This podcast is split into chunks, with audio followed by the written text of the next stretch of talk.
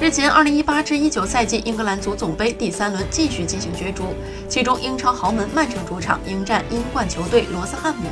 此役瓜迪奥拉以强阵出战，德布劳内伤愈复出重返首发，斯特林、马赫雷斯以及热苏斯等悉数上阵。上半时，斯特林首开纪录，随后福登破门扩大比分。中场结束前，沃克造乌龙。下半时，热苏斯、马赫雷斯、奥塔门迪、萨内先后建功，锁定胜局。全场比赛结束，曼城七比零血洗罗斯汉姆，晋级下一轮。双方最近一次交手是在2001至02赛季英冠第四十一轮比赛中，当时客场作战的曼城以一比一战平罗斯汉姆。